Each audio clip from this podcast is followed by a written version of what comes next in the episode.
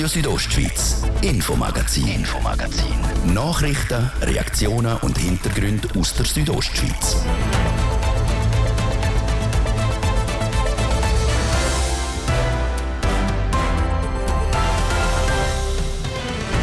Eigentlich würde heute ZWEF in Davos starten. Corona-bedingt ist das Jahrestreffen aber schon im Dezember verschoben worden. Das schmerzt natürlich. Das schmerzt einerseits auf einer emotionalen Ebene und auch äh, wirtschaftlich. Sagt der Davoser Landamann der Philipp Wilhelm. In seinem Amt als Landamann hat er ZWEF Davos noch nie miterlebt. Darüber haben wir mit ihm geredet. Denn Skifahren bei Mondlicht. Das Nachtskifahren ist nach wie vor im Trend. Dort sollte man sich an die beleuchteten Pisten halten und nicht neben rausgehen, wo im Dunkeln ist die Einschätzung von der Steilheit und von hinten ist noch viel schwieriger als am Tag heisst es beim Bundesamt für Unfallverhütung. Wir stellen uns die Frage, wie sicher ist Nachtskifahren tatsächlich? Und Prognosen sagen, der Peak vor Omikron-Welle wird diese Woche erreicht. Viel Ansteckungen heisst auch Personalausfälle in Betrieb. Der Direktor vom Bündner Gewerbeverband relativiert. Man muss es ernst nehmen und es kann immer wieder sehr kritisch werden in vielen Betrieben. Aber dass jetzt die ganze Versorgung zusammengeht, glaube ich nicht. Das ganze Gespräch zur aktuellen Situation auf dem Arbeitsmarkt hören wir gerade. Das ist das Infomagazin bei Radio Südostschweiz. Im Studio ist Seraina Zinsli. Einen guten Abend. In Davos hätte, mit Betonung auf hätte, heute das Weltwirtschaftsforum WEF sollen eröffnet werden. Wegen der Pandemie hat die WEF-Organisation am 20. Dezember aber entschieden, das Jahrestreffen zu verschieben. Die Eröffnung von WEF ist auch für den Davoser Landamann ein sehr spezieller Tag. Und das Spezielle, das ist am Philipp Wilhelm bis jetzt verwehrt gewesen. Er hat das Amt vom Davoser Landamann im Januar vor einem Jahr antreten. Und letztes Jahr hat es in Davos ja auch kein WEF gegeben. Und das tut weh, wie der Philipp Wilhelm im Gespräch mit Martin De Platzes sagt.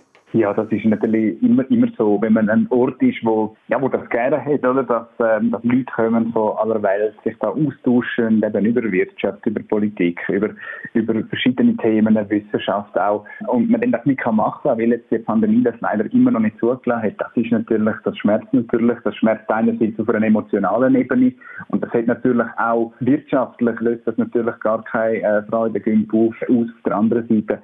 Da wird jetzt ganz entscheidend sein, äh, die Frage, ob und ähm, wenn äh, das Jahrestreffen allenfalls eben doch noch könnte verschoben werden und dann doch da Davos noch könnte im Jahr 2022 stattfinden.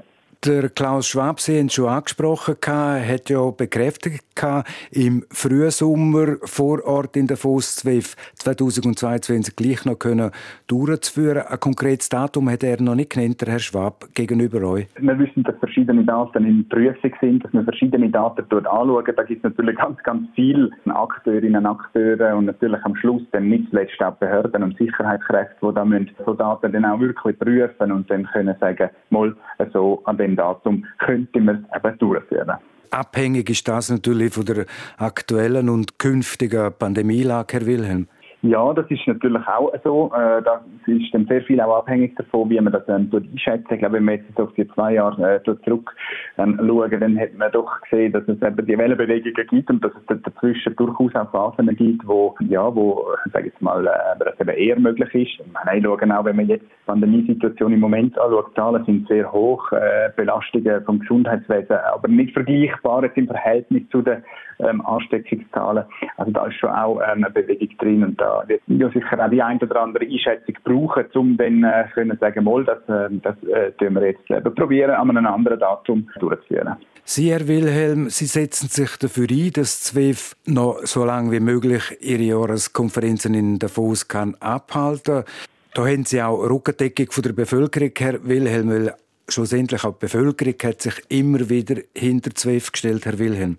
So ist es, ja, genau. Die Bevölkerung hat mehrfach äh, darüber abgestimmt. Sind eben im Rahmen von den, immer in dem Rahmen von den Frage von der Sicherheitskosten, von der Beteiligung an der Sicherheitskosten durch die Gemeinde und hat dort immer mit einer Zweidrittelmehrheit gesagt, mal, dass ähm, wir wollen eben Ort sein, wo können die Dialoge ähm, stattfinden, wo man kann ähm, die, die Treffen oder die Gespräche ähm, stattfinden lassen. Und äh, ich glaube, das ist ganz wichtig, dass wir das äh, versuchen. Die haben immer ein bisschen meine Rolle auch darin gesehen, jetzt in, in, als, als äh, Landemann, dass wir da auch probieren, da auf eine nachhaltige Beine stellen, dass wir versuchen, ja, Nachhaltigkeit auch um den Grossanlass ähm, weiterhin, so wie es vorher schon angegangen und nachdenklich war, weiter zu schärfen und weiter zu verbessern. Ein wichtiges Standbein für Davos ist das Kongresszentrum, wo das WEF eigentlich auch sollte stattfinden.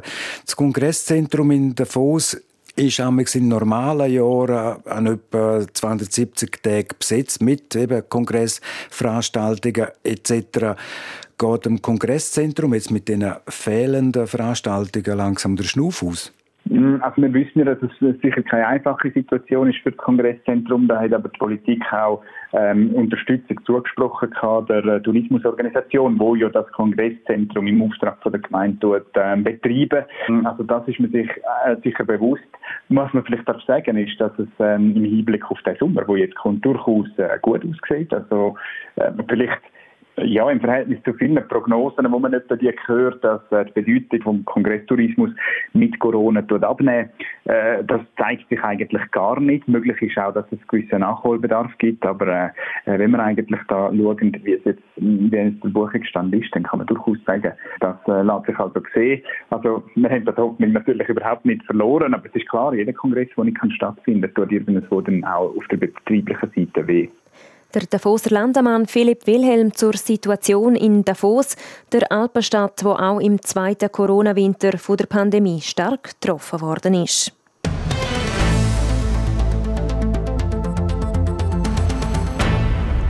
Der Omikron-Sturm fegt über die Schweiz.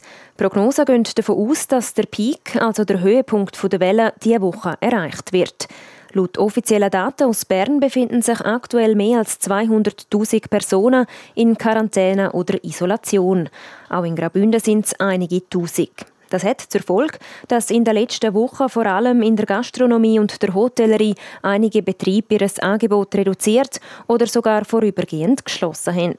Und von solchen Situationen sind immer mehr betroffen, wie der Direktor vom Bündner Gewerbeverband, der Maurus Blumenthal, im Gespräch mit Martin De Platzes sagt jetzt seit einer Woche, wo dann wirklich die ganze Wirtschaft wieder äh, voll in die Gänge ist nach der Weihnachtsferien, wenn man so sagen kann, äh, trifft es äh, auch andere und teilweise müssen Filialen von Läden geschlossen werden. Es sind gewisse ähm, ähm, Bereiche in Firmen, die ausfallen. Die, die Homeoffice können machen, müssen machen, dort ist es weniger ein Problem. Wenn jetzt ein ganzes Team positiv testet, aber nicht erkrankt, daheim äh, muss bleiben. Dort, wo kein Homeoffice möglich ist, dort äh, kann es natürlich schon dazu führen, dass zu viel Isolation und Quarantänefälle vor allem bei Leuten, die, die nicht äh, krank sind, die keine Symptome haben, dazu führen, dass äh, das Betrieb die Arbeit einstellen müssen. Mit dem Aufkommen von der Omikron-Variante ist dann auch immer wieder der Begriff aufgekommen, wirtschaftliche Landesversorgung. Das hat man in der Pandemie jetzt noch nicht so oft gehört, wie jetzt, wo Omikron gekommen ist. Ist der Nachschub mit lebensnotwendigen Gütern noch sichergestellt, Herr Blumenthal? Ich glaube schon, ich würde jetzt überspitzt sagen, alles, was in den Händen der Wirtschaft ist, das wird auch irgendwie funktionieren. Es sind auch verschiedene Akteure, es sind verschiedene Player, die hier aktiv sind. Es ist immer Gefahr, wenn nur ein Akteur irgendwo in einem Markt tätig ist, wenn der ausfällt, dann gibt es keine andere Möglichkeiten, aber dass jetzt äh, das ganze Land lahmleit wird, das sehen wir auch in anderen Ländern, Südafrika, England, wo uns ein bisschen voraus sind. Äh, man muss es ernst nehmen, die Personalausfälle, und es kann immer wieder sehr kritisch werden in vielen Betrieben. Aber dass jetzt die ganze Versorgung zusammengeht, glaube ich nicht. Und letzte Woche hat der Bundesrat seinen Fahrplan bekannt gegeben, wenn er mit den Corona-Massnahmen weitergehen will. Er hat angekündigt, hat das in Konsultation gegeben, die am Ende jetzt abgelaufen ist. Äh, Verlängerung von diesen Massnahmen bis Ende März. Der Bündner Regierungspräsident Markus Kaduff hat dort schon durchsickern lassen. Man hätte doch auch können sagen bis Ende Februar. Das ist auch etwas, wo Sie als Gewerbeverband lieber hätten, dass die Maßnahmen vor der Hand nur mal bis Ende Februar verlängert werden, nicht sogar bis Ende März. Wir stellen uns die Frage, welche Maßnahmen müssen überhaupt noch verlängert werden. Und wenn man jetzt nach der Exit-Strategie sozusagen wieder zurückgehen aus diesen Massnahmen raus, vielleicht müssen wir das ja gestaffelt machen, wie man da im Herbst hineingekommen ist. Und von dem her wäre es allenfalls angezeigt, um dort rauszukommen, wieder die gleichen Schritt, Schritt rückwärts machen, wo man im Herbst bei den Verschärfungen gemacht hat und das schon ab dem Februar. In dem Fall, Herr Blumenthal, das vor allem vor dem Hintergrund, dass wichtige Kennzahlen zu der Pandemie jetzt nicht unbedingt die Fallzahlen, sondern dass äh, die Spitalzuweisungen und vor allem Belegung in den Intensivstationen nicht überbordet wird, eher sogar zurückgeht und demzufolge könnte auch das Zurückfahren von diesen Massnahmen durchaus drin liegen. Ja, genau. Also sicher prüfen machen die Massnahmen noch Sinn. Weil die müssen ja Wirkung haben. Die Massnahmen sind ja nicht einfach so da.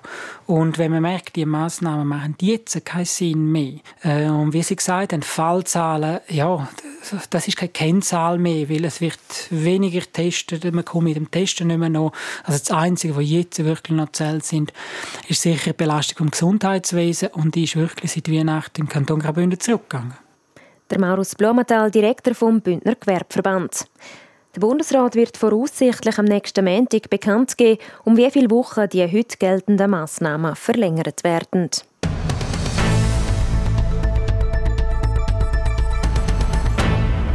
Waldbrandgefahr kann auch im Winter durchaus Thema sein. Gerade im Süden der Schweiz, zum Beispiel im Tessin, aber auch in Teilen von Graubünden, wird aktuell gewarnt. Mehr zur momentanen Situation hat Zara Marti.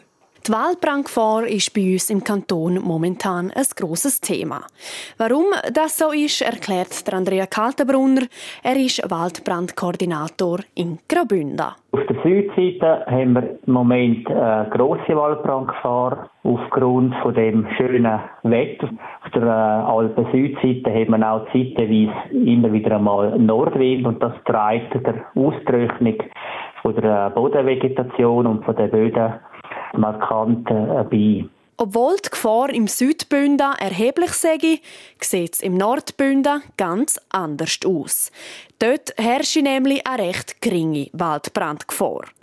Dass es aber genau im Südbünden eine angespannte Situation gibt, ist kein Zufall. Der typische Fallwind, sehr trocken, Schnee ist eigentlich in den tiefen Lagen um die Jahreszeit häufig nicht in den Südtälern vorhanden.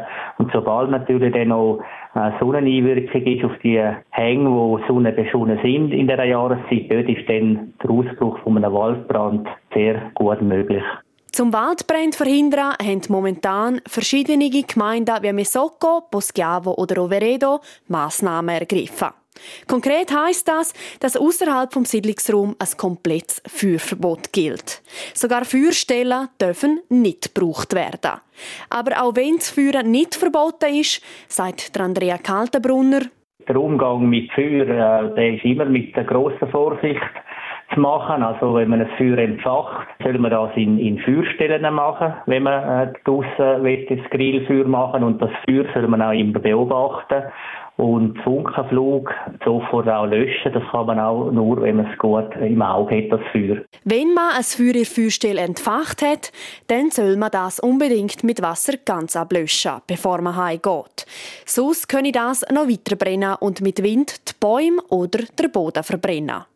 Der Andrea Kaltenbrunner hat neben diesen Massnahmen vor allem für die Raucherinnen und die Raucher aber ein besondere Gebiet. Die, die rauchen, sollen ihre Zigaretten nicht sorglos wegwerfen, sondern die richtig ausmachen. Das kommt vor allem mit der Jahreszeit, wo die alte Vegetation am Boden noch vorhanden ist und die grüne Vegetation nicht vorhanden ist, wie man es im Winter völlig hat, kann sehr leicht durch eine falsche weggeworfene Zigarette ankommen. Man soll Zigaretten am Waldlieb aber sowieso immer gescheiter in den Aschenbecher entsorgen, anstatt am Boden werfen. Trotzdem kann es laut Andrea Kaltenbrunner aber immer zu Unfällen kommen. Falls doch mal etwas passiert, sagt er. Wenn man sieht, dass man es noch löschen kann, sofort mit Löschen beginnen. Wenn man sieht, man kommt selber dem nicht her, sofort dem 118 in der Feuerwehr anrufen. Wie sich die Waldbrandgefahr im Kanton Graubünden aber in Zukunft entwickelt, sei noch schwer zu sagen. Das hängt laut Andrea Kaltenbrunner allein vom Wetter und der Temperaturen ab. Das ist ein Beitrag von Sarah Marti. Das ist Radio Südostschweiz mit dem Infomagazin. Im zweiten Teil geht es dann unter anderem um die Gefahren beim Nachtskifahren. Aber zuerst Werbung, Nachrichten, Wetter und Verkehr. Oh Mann, ist das kalt. Oh. Oh. Hä? Nein, das kannst du nicht machen. Auch im Winter hilft der TCS. Ich schau schnell, das haben wir gerade. So, läuft wieder. Mit der besten Pannenhilfe der Schweiz. Hey, ab zum Nachtskifahren. Zeitung Südostschweiz und das Bündner Tagblatt laden ihre Abonnenten am Samstag, 22. Januar zum exklusiven Nachtskifahren am Pizzoli. In Wangs am Pizzol erwarten Sie frisch präparierte Pisten, rasante Abfahrten, Gastronomie und einen atemberaubenden Blick über das Lichtermeer im Rheintal. Jetzt eins von 333 Gratistickets inklusive Gratis-Parkplatz für das Nachtskifahren sichern auf aboplus.somedia.ch.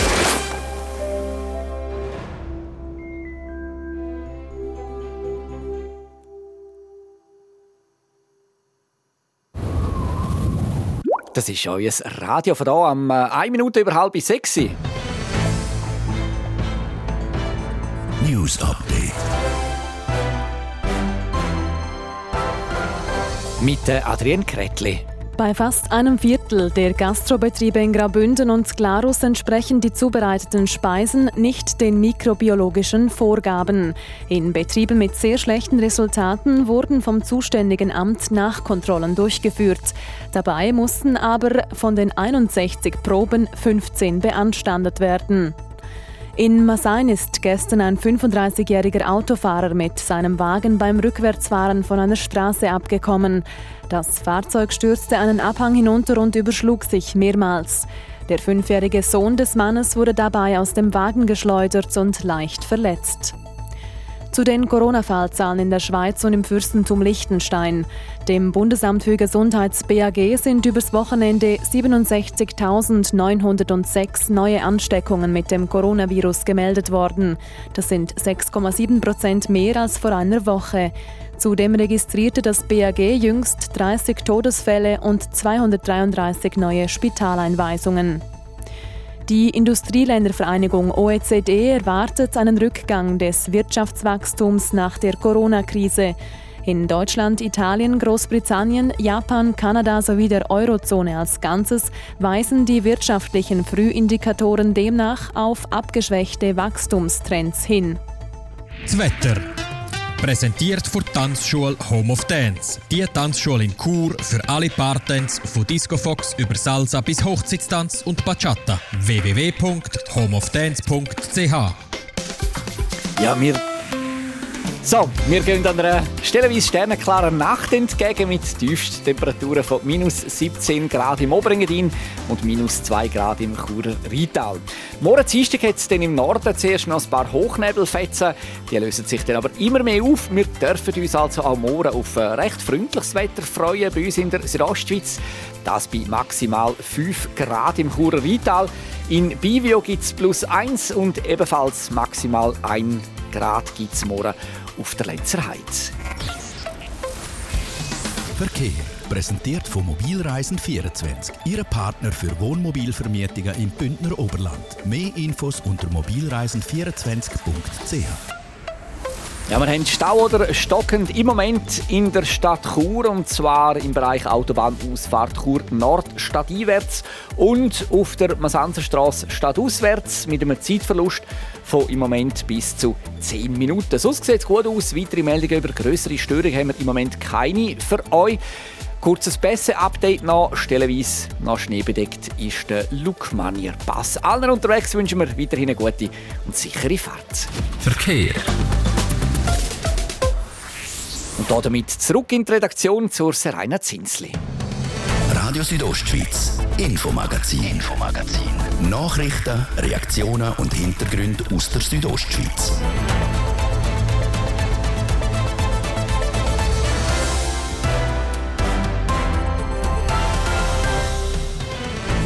Bald ist Vollmond und Skifahren bei Mondlicht gehört für viele zur Saison dazu. Ganz ungefährlich ist das nicht immer. Im Dunkeln ist die Einschätzung von der Steilheit und von hinten ist noch viel schwieriger als am Tag. Heißt es beim Bundesamt für Unfallverhütung. Wir stellen uns die Frage, wie sicher ist Nachtskifahren tatsächlich? Und Während der Pandemie ist Australien als eines der Länder mit den strengsten Corona-Massnahmen bekannt worden. Die Landesgrenzen sind monatelang zu und keiner hat mehr einreisen. Das hat auch der Livio Götz zu spüren gekriegt. Er lebt in Australien, ist aber in Graubünden aufgewachsen und hat immer noch seine Familie hier. Es war nie ein Thema, zum Zurückkommen, äh, jetzt, jetzt so, weil wenn wir in die Schweiz gekommen wären, hätten wir noch nicht mehr zurück er erzählt uns, wie er die letzten Monate im Spagat zwischen der Schweiz und Australien erlebt hat. Momentan züchten viele Leute raus auf die Piste. Schnee hat es und das Wetter war die letzten Tage auch gut. Gewesen. Leider endet so ein Skitag nur nicht immer gut. Gerade das Wochenende ist zum Beispiel in Gröschen ein junger Mann tödlich verunglückt, weil er eine Felswand durchabgestürzt ist. Aber wer trägt die Verantwortung bei Unfällen abseits der Piste? Und wie lassen sich so Vorfälle vermeiden? Jasmin Schneider hat nachgefragt. Wintersport bringt Gefahren mit sich, auf wie auch neben der Piste. Darum ist es wichtig, dass man auf die anderen Fahrerinnen und Fahrer Rücksicht nimmt und seine Geschwindigkeit dementsprechend anpasst. Momentan laden die Schneeverhältnisse aber nicht nur am Tag ein, um auf die Piste zu gehen. Gerade der Vollmond zieht auch viele Leute in der Nacht auf die Ski oder auf das Snowboard. Wer in der Nacht Wintersport betreiben will, muss aber ein paar Sachen beachten, sagt Monique Walter von Beratungsstelle für Unfallverhütung, kurz BFU. Sie ist verantwortlich für Berg- und Schneesport. Die Station bietet spezielles Nachtskifahren an. Da ist in der Regel Piste offen, das heisst auch beleuchtet normalerweise. Man kann nicht erwarten, dass Skifahrer da mit der Stirnlampe rumfahren. Dort sollte man sich umso mehr natürlich an die beleuchteten Pisten halten und nicht neben rausgehen, weil im Dunkeln ist die Einschätzung von der Steilheit und von hinten ist noch viel schwieriger als am Tag. Wenn ein Skigebiet kein offizielles Nachtskifahren anbietet, sollte man die Piste aber auf keinen Fall betreten. Abseits der Piste ist man nämlich immer selber für die eigene Sicherheit verantwortlich. Wenn die Piste zu ist und das Skigebiet nicht offen ist in der Nacht, dann sind die, all die, die Pisten geschlossen. Dann ist es sehr gefährlich, dort drauf unterwegs zu sein, weil Skigebietsbetreiber normalerweise am Abend und in der Nacht die Piste präparieren. Es gibt immer mehr mit so Radtrag mit Seilwinden und das sind tödliche Fallen. Wenn man so in ein Kabel reinfährt, dann kann das wirklich tödliche Unfälle geben. Und auch der Fali Meier warnt vor Gefahren in der Natur. Er ist seit über 30 Jahren für die Pistenrettung und die Pistensicherung in den Fußklosters zuständig. Aktuell bei der schneearmen Situation äh, hat es vor allem über Felswände oder im felsnahen Gebiet oder in Doppel oder Bach hat es eine starke Eisbildung gegeben. Und wenn man da halt einmal ausrutscht, dann kann es halt zu schweren Verletzungen oder halt äh, tödlich verlaufen, wenn man da mal auf deren Eis draufkommt. In der Nacht sollte man das Fahren neben der Piste also gescheiter sein lassen. Wer aber am Tag nicht darauf verzichten möchte, der sollte ein paar Sachen beachten. Wenn man sich außerhalb der gesicherten Piste begeht, tut, ist wichtig, dass man die alpinen Gefahren berücksichtigen tut. Also jetzt aktuell im Winter vor allem die Lawinengefahr. Und dann ist natürlich die Routenwahl auch sehr wichtig, dass man weiß, dass man im Gelände, wo man sich auch bewegen kann, äh, sich begehen tut. Dazu kommt die richtige Ausrüstung, also Rettungsmaterial wie ein Lawinensuchgerät und eine Schaufel, sowie ein Hilfsmittel für die Kommunikation und die Orientierung sollte man abseits vom Pistenrand immer dabei haben. Und was auch immer gilt, egal ob im Winter oder im Sommer, wenn man in die Berge geht, dann nie allein, sondern immer in Begleitung. Denn so können man sich in einer Notfallsituation gegenseitig helfen. Jasmin Schneider hat berichtet.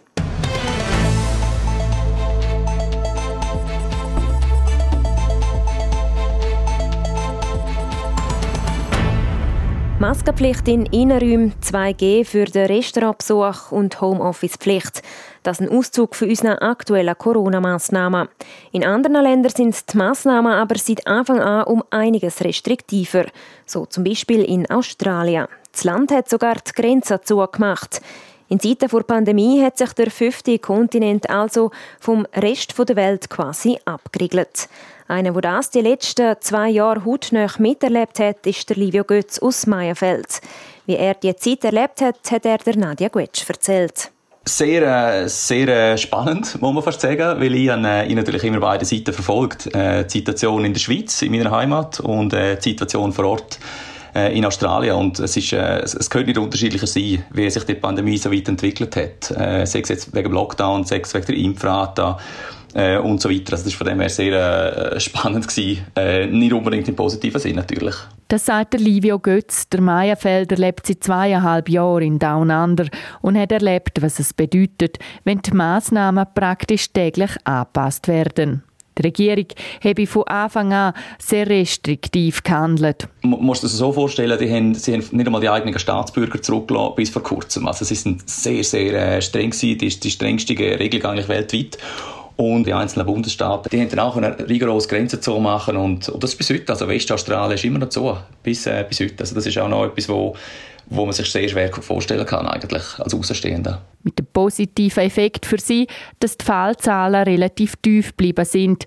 Und auch mit dem Impfen ist Australien mit dabei. 77,28 Prozent der Bevölkerung sind bis jetzt vollständig geimpft bis jetzt, also ein fast normales Leben bis zur Virusvariante Omikron.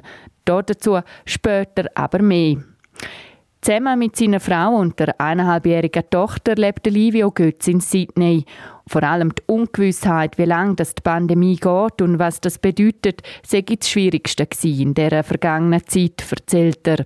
An ein Zurück in die Schweiz gehen, ist für ihn und seine Familie aber nicht zu denken. Gewesen. Wir haben gesagt, wenn natürlich jemandem in der Familie etwas passieren dann würden wir sofort heimkommen. Das ist, das ist, keine, das ist keine Frage. Aber äh, es war nie ein Thema, gewesen, zum Zurückkommen, äh, jetzt, jetzt so. Weil wenn wir in die Schweiz gekommen wären, hätten wir noch nicht mehr können zurück. Sie haben, wie gesagt, Grenzen rigoros zugehört. Das heisst, das hätte uns dann einfach nicht viel gebracht, von dem her. Vor gut einem Monat hat es jetzt aber geklappt und sie sind Mitte Dezember das erste Mal überhaupt mit dem Töchterli zurück in der Schweiz bei der Familie und Freunden. Ja, sehr emotional natürlich. Also in dem, in dem letzten Jahr ist viel gegangen. Wir haben, wir haben geheiratet, wir haben äh, das, äh, das Mädchen bekommen. Und, äh, und das war sehr emotional, gewesen, um die ganzen Leute zu treffen. Als Marktleiter bei Schweiz Tourismus ist der Livio Götz für die Vermarktung der Schweiz in Australien und Neuseeland zuständig. Kurzum, es ist seine Aufgabe, die Leute von Down Under für die Schweiz und natürlich auch Graubünden zu begeistern. In einer Zeit, wo Reisen quasi unmöglich war, schwer vorstellbar. Aber Australien ist ein sehr interessanter Markt, weil die Gäste buchen sehr, sehr weit im Voraus. Also unsere Gäste buchen eins bis eineinhalb Jahre ihre Ferien im Voraus. Das heißt, wir sind im Prinzip sehr beschäftigt, im Prinzip äh, die Leute zu inspirieren, die Leute, äh, die Leute äh, informiert zu halten, was, was läuft, was man kann machen kann, was es Neues gibt vom touristischen Angebot zum Beispiel. Auch wenn der Markt Ozeania klein ist, hat er grosses Potenzial, sagt Livio Götz. Denn es sitzt auf, auf Deutsch gesagt auf, auf dem Geld jetzt, oder, was sie nicht können brauchen wenn, der, wenn sie eingeschlossen sind. Und äh, der Wille ist effektiv da. Also wir haben zahlreiche Umfragen gesehen, wo, wo die Gäste effektiv sehr bereit sind, um so schnell wie möglich wieder international zu reisen. Und Europa oder die Schweiz ist da natürlich als, äh, als äh, Reiseland sehr, sehr beliebt. Nach knapp vier Wochen in Heimat heisst es für die Familie in diesen Tagen wieder Abschied nehmen. Nachdem die australische Regierung praktisch zwei Jahre eine Nullstrategie fahren sehe auch dort Omikron jetzt allgegenwärtig und verändere den Weg aus der Pandemie. Trotzdem, die Reise zurück nach Australien gingen sie positiv an, sagt Livio Götz. Wir auch während der Pandemie, wir nehmen das Schritt für Schritt, äh, nicht Tag für Tag, aber, aber doch äh, äh, Schritt für Schritt und, und, und sehen, wie es kommt. Also wir, haben, wir sind in dem Sinn positiv gestimmt, weil wir haben mittlerweile wissen wir viel mehr über den Virus. Und das, das stimmt uns an einer Art positiv, dass wir wissen, okay, es, man, man kann etwas dagegen machen ähm, und äh, es ist so ein bisschen das Licht am Ende vom Tunnel, würde, würde ich schon fast sagen. Das also der Bündner Livio Götz über die letzten zwei Pandemiejahre in Australien. Sport. Und auch im Sport geht es unter anderem um Australien, Adrian Kretli. Ja, und um einen, der auf das Land wahrscheinlich nicht mehr so gut zu sprechen ist, der Novak Djokovic. Er ist nach seinem Einreisedilemma in Australien mittlerweile wieder in seiner Heimat Belgrad gelandet. Die Australian Open sind für ihn jetzt also definitiv abgehakt. Das nächste Dilemma das könnte aber schon bald folgen. Bei der French Open in Paris Ende Mai dürfen Stand jetzt nämlich nur Spielerinnen und Spieler mitmachen, die geimpft oder genesen sind. Ob das beim Djokovic zutrifft, weiß man ja aktuell nicht genau. Wenn sich die Regeln bis dahin nicht ändern, muss er sich wohl oder übel impfen lassen, wenn er nicht nochmal ein Grand Slam Turnier will verzichten. Zum Hockey. Der Stürmer Fabian Ritzmann wechselt von Davos für die nächsten zwei Jahre zum SC Bern. Der 20-Jährige ist bis jetzt für den HCD 20 Mal auf dem Eis gestanden. Dann bleiben wir jetzt beim Hockey. Heute spielen die SCL Tigers nämlich ihren ersten Match mit dem neuen Trainer. Nach sieben Niederlagen in Folge hat der Club Konsequenzen gezogen und hat der Cheftrainer Jason O'Leary rausgekickt. Neu steht der Yves Sarro für die Tigers an der Bande. Sport. Ja, so viel für heute. Das Infomagazin gibt es vom Montag bis Freitag jeden Abend ab dem Viertel ab 5 Uhr hier bei Radio Südostschweiz. Auch jederzeit im Internet unter südostschweiz.ch Sendungen zum Nachlesen und auch als Podcast zum Abonnieren. Am Mikrofon war Zeraina Zinsli. Einen schönen Abend. Radio Südostschweiz, Infomagazin, Infomagazin. Nachrichten, Reaktionen und Hintergründe aus der Südostschweiz.